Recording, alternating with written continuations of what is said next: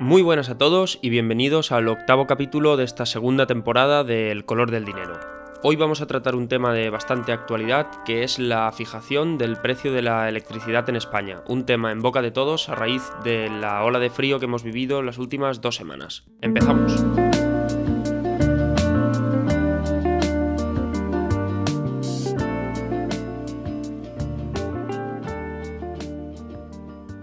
Cualquiera que haya encendido la televisión o puesto la radio alguno de estos últimos días habrá tenido la oportunidad de ver cómo el precio de la electricidad en España se ha disparado a uno de los máximos de los últimos 10 o 15 años.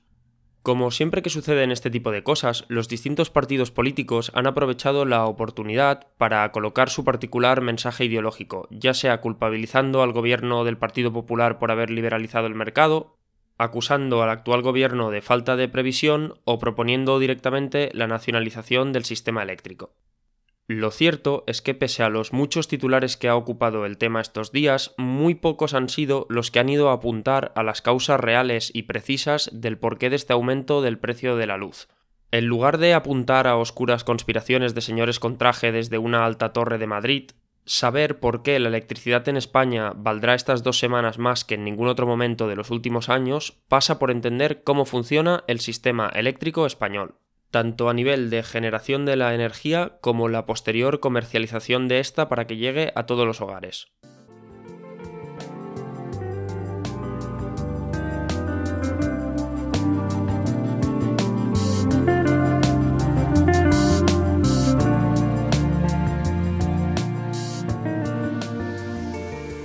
Empecemos el análisis con una sencilla cifra. Para alimentar a todo el sistema eléctrico español, es decir, el conjunto de hogares, empresas y en general cualquier equipo que esté conectado a la red eléctrica, se necesita una potencia de 38 gigavatios. Esta cifra es más o menos coincidente con el tamaño que tiene nuestro país, Países de la Unión Europea más grandes que nosotros, como por ejemplo Alemania, necesitan de más potencia, unos 70 gigavatios, mientras que países más pequeños como Portugal necesitan menos, unos 7 gigavatios. Para cubrir esta potencia de 38 gigavatios, España tiene básicamente cuatro formas de conseguirlo, que es lo que se conoce como el mix energético español, es decir, la combinación de las distintas tecnologías que se usan para producir toda la electricidad que necesita el país. Ahora vamos a realizar un pequeño análisis de las ventajas e inconvenientes que tiene cada una de estas formas de generación de energía a nivel económico. Esto es importante destacarlo porque como no soy experto en temas medioambientales ni energéticos en sí mismos, no voy a entrar a hacer valoraciones acerca del impacto ambiental que tiene cada una de las tecnologías. La primera de las formas que tiene España para generar electricidad es empleando la tecnología o energía nuclear. En España actualmente activas hay un total de 5 centrales nucleares que tienen una potencia instalada, es decir, una capacidad de generación máxima de energía de 7 gigavatios. Aunque es una forma de generación bastante impopular entre el público generalista, la energía nuclear tiene algunas ventajas desde el punto de vista estrictamente económico. En primer lugar, es una fuente de generación muy constante, porque puede mantenerse trabajando a pleno rendimiento durante muchos meses seguidos sin ninguna pausa. De hecho, el ciclo de generación de energía solo se detiene puntualmente para los procesos de recarga de combustible que requieren los distintos reactores, algo que sucede normalmente una vez al año. Este funcionamiento tan constante y por decirlo así previsible hace que el coste variable de ir produciendo electricidad utilizando tecnología nuclear sea muy bajo, de hecho, las centrales nucleares podrían considerarse una forma ultraeficiente de producir electricidad de no ser por su gran inconveniente económico, que es el coste inicial. Que en todo el país solo haya cinco centrales nucleares no es casualidad. Una central nuclear es algo complejo de construir que requiere muchos protocolos de seguridad y que con el paso del tiempo tiene que irse manteniendo. Además, cada vez que sucede algún tipo de accidente en una parte del mundo, como por ejemplo puede ser Fukushima en 2011, hay que revisar algunos de los protocolos y hacer nuevas inversiones para actualizar la seguridad del edificio. Por lo tanto, la energía nuclear es una fuente de electricidad estable, bastante barata, pero muy rígida, es decir, existe la potencia instalada que existe y es difícil que se pueda ampliar. La segunda de las opciones son las energías renovables, que en España son básicamente tres En primer lugar, la eólica, con 25 gigavatios de potencia instalada. En segundo lugar, la hidráulica, con 17 gigavatios. Y en último lugar, la solar, con 11 gigavatios. Las fuentes renovables de energía tienen una gran ventaja, y es que como es un proceso que tecnológicamente va avanzando año tras año, el coste de producir electricidad utilizando el sol, el viento o el agua es cada vez menor. Además, se trata de un tipo de tecnología que pide muy poca intervención de mano de obra, aunque hay que ir dando mantenimiento a los equipos y pueden ser costosos de construir, una vez están en marcha no necesitan que nadie esté allí supervisando su correcto funcionamiento. De hecho, si pensamos en cualquier parque eólico que hayamos visto circulando por la autopista, puede tener cientos de molinos con una o dos personas que estén a su cargo en cada momento. Sin embargo, como sucedía con la nuclear, esta tecnología tampoco es la panacea, puesto que tiene un gran obstáculo, que es puramente físico. Al estar muy relacionada con fenómenos climatológicos, la tecnología depende fundamentalmente de que estos se produzcan. Un parque eólico no sirve para nada si no sopla el viento, una central hidroeléctrica no sirve para nada si no ha llovido, y los paneles solares dependen, como su propio nombre indica, de que haga sol. La tercera posible fuente de generación de electricidad es el uso del carbón y el gas natural, lo que se conoce como los combustibles fósiles. Aunque en el pasado tuvo momentos de esplendor, actualmente solo hay en España 5 gigavatios de potencia instalada para quemar carbón y unos 30 para quemar gas natural, lo que convierte a este último en la fuente de generación de electricidad con mayor potencia instalada en todo el país y, como iremos viendo, en el recurso de emergencia cuando las cosas, por decirlo así, se ponen feas. Centrándonos en el gas natural, que es realmente la tecnología fuerte, lo cierto es que los combustibles fósiles son baratos y eficientes a la hora de generar electricidad.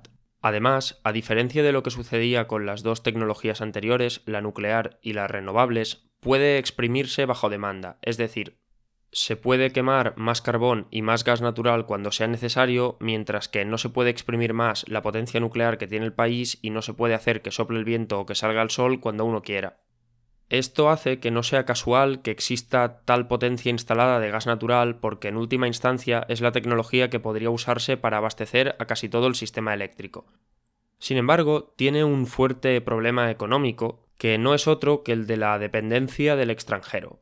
España no tiene ningún yacimiento importante de gas natural y por lo tanto esta materia prima que se necesita para generar la electricidad hay que traerla desde el extranjero, con todo lo que ello supone a nivel de que se tiene que ir a comprar una materia prima a un mercado internacional donde no se puede hacer nada para evitar las subidas o bajadas de precio. La última alternativa de la que dispone España para generar electricidad es muy sencilla y consiste básicamente en importarla de alguno de sus países vecinos. Para ello existe todo un sistema tecnológico de cableado que conecta el sistema eléctrico español con el sistema eléctrico francés, portugués y marroquí, a través del cual se puede consumir en España electricidad generada en otros países. Sin despreciar tampoco esta última posibilidad, hay que tener en cuenta que la potencia máxima instalada de estas conexiones entre países no es muy alta. España puede importar desde Francia como máximo unos 3 gigavatios y desde Marruecos 1,5 por lo que hay que considerar esta última vía como un complemento a las fuentes de generación nacionales más que una fuente de generación en sí misma.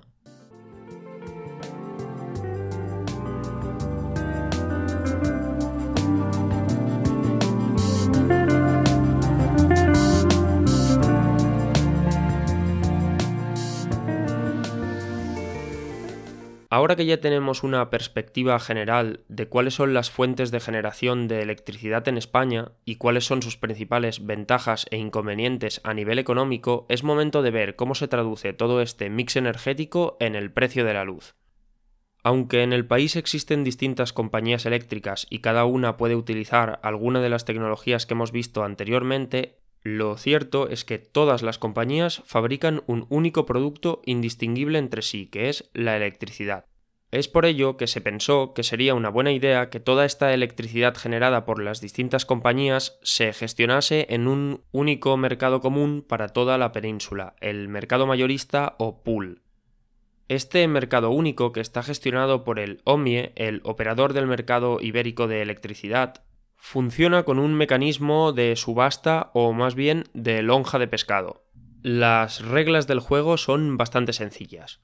Todos los operadores, es decir, las empresas eléctricas, acuden al mercado con un mismo producto. Como cada una de ellas ha utilizado una tecnología distinta para producir esa electricidad, cada una quiere vender su electricidad a un precio distinto.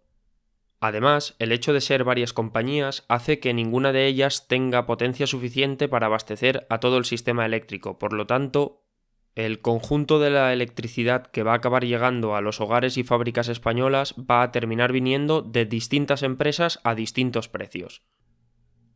Para organizar todo este entramado de empresas, tecnologías, precios y compradores, el operador del mercado diseña lo que se conoce como un mercado marginalista. Aunque la palabra es un poco desagradable, lo cierto es que el funcionamiento es bastante intuitivo.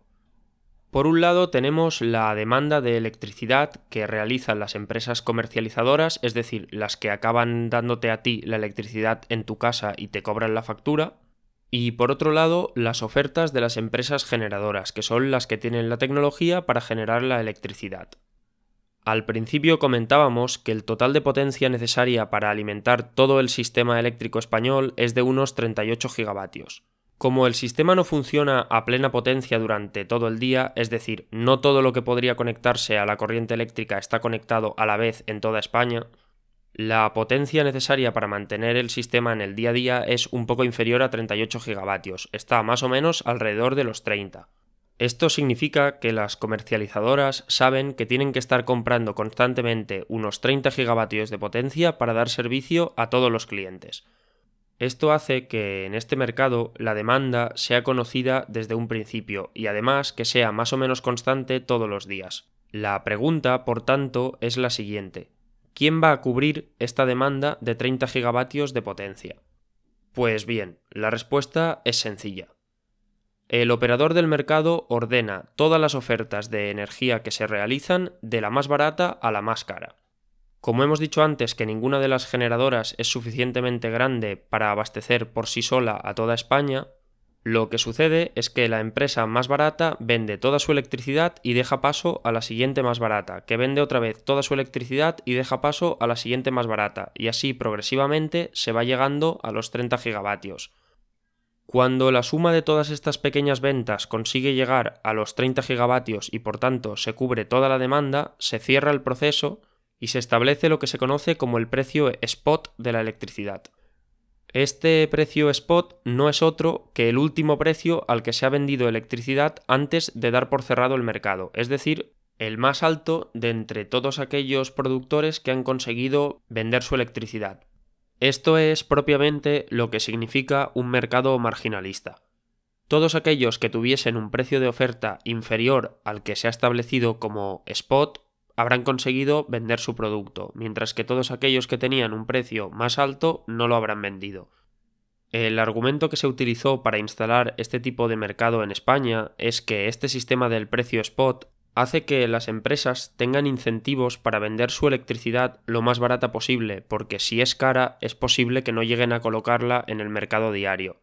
Por lo tanto, van a intentar invertir en mejorar su tecnología para reducir el precio de su electricidad y en última instancia esto beneficiará al consumidor final. Si cogemos los datos de un año entero, lo que vemos es que el precio de la electricidad tiende a bajar en el ciclo de primavera-verano y aumentar ligeramente en otoño y invierno. Esto se debe básicamente a cómo va variando el equilibrio dentro del mix energético español entre las energías renovables y los hidrocarburos, puesto que hay que tener en cuenta que la nuclear es una tecnología que durante todo el año produce más o menos lo mismo. Cuando las renovables pueden producir más electricidad, que es básicamente en primavera y en verano, el precio spot de la luz tiende a bajar porque los oferentes con tecnologías muy baratas pueden cubrir una mayor parte de la demanda. Por el contrario, en otoño y en invierno, cuando hay que depender más del carbón y el gas natural, el precio spot tiende a subir porque hay un mayor número de productores con tecnologías más caras que consiguen vender su electricidad en el mercado. Para hacernos una idea de las bandas en las que se mueve el precio, en primavera de 2020 el precio estaba entre unos 17 y 20 euros el megavatio hora, mientras que en otoño el precio subió hasta unos 30-35 euros el megavatio hora.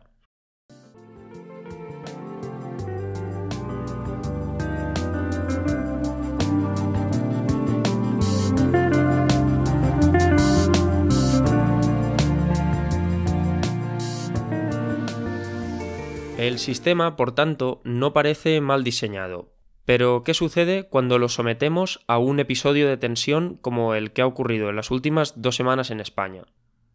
La borrasca Filomena ha tenido unas características muy particulares, que son que además de traer una gran ola de frío al país, no ha permitido la penetración de los rayos de sol, como es obvio, y además no ha traído viento. Esto se convierte en un buen caldo de cultivo para un desastre en nuestro mercado eléctrico. Sin sol y sin viento, buena parte de la capacidad generadora de las renovables españolas se va a cero. En paralelo, la bajada de temperaturas hace que los hogares se quieran calefactar y por tanto se produce un pico de demanda.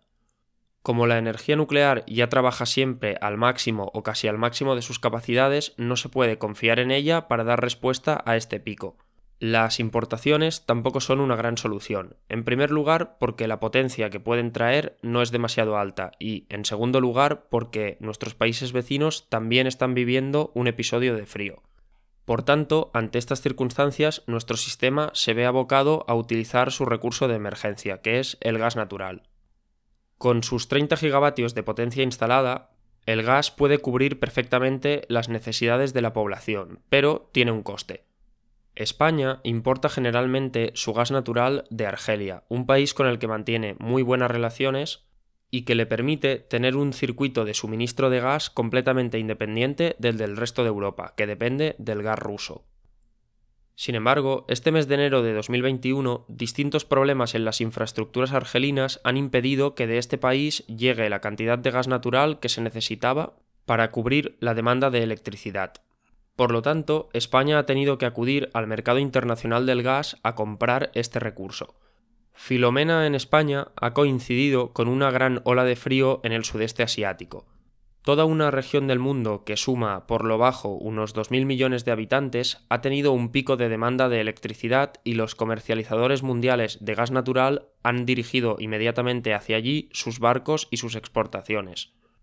Europa, que es un continente pequeño, ha tenido que pagar a estos productores el gas natural a un precio mucho más alto de lo normal para que desviasen algunos de los barcos y los trajesen a Europa para garantizar el suministro.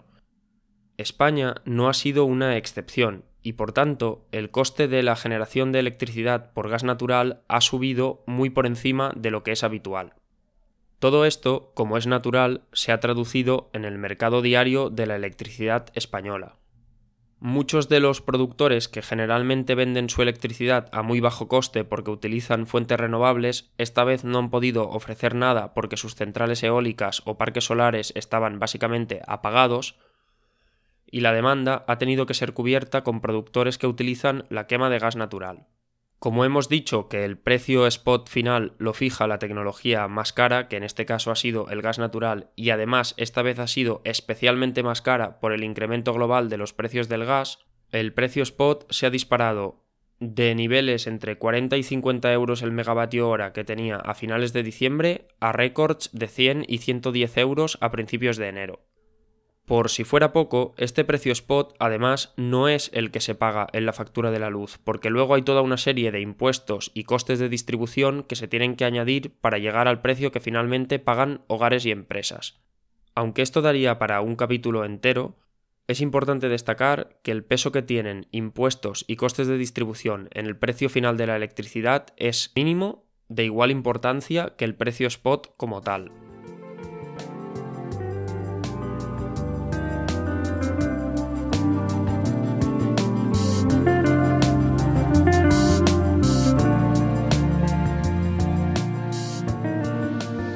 La conclusión, por tanto, es sencilla.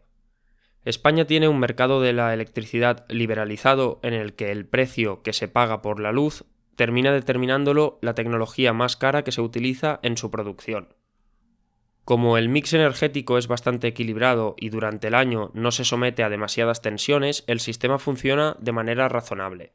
Sin embargo, cuando se produce un episodio de frío extremo que trae un pico de demanda, el sistema pivota hacia una dependencia de la quema de gas natural, con la particularidad económica de que el gas natural no está en España y hay que importarlo desde el extranjero.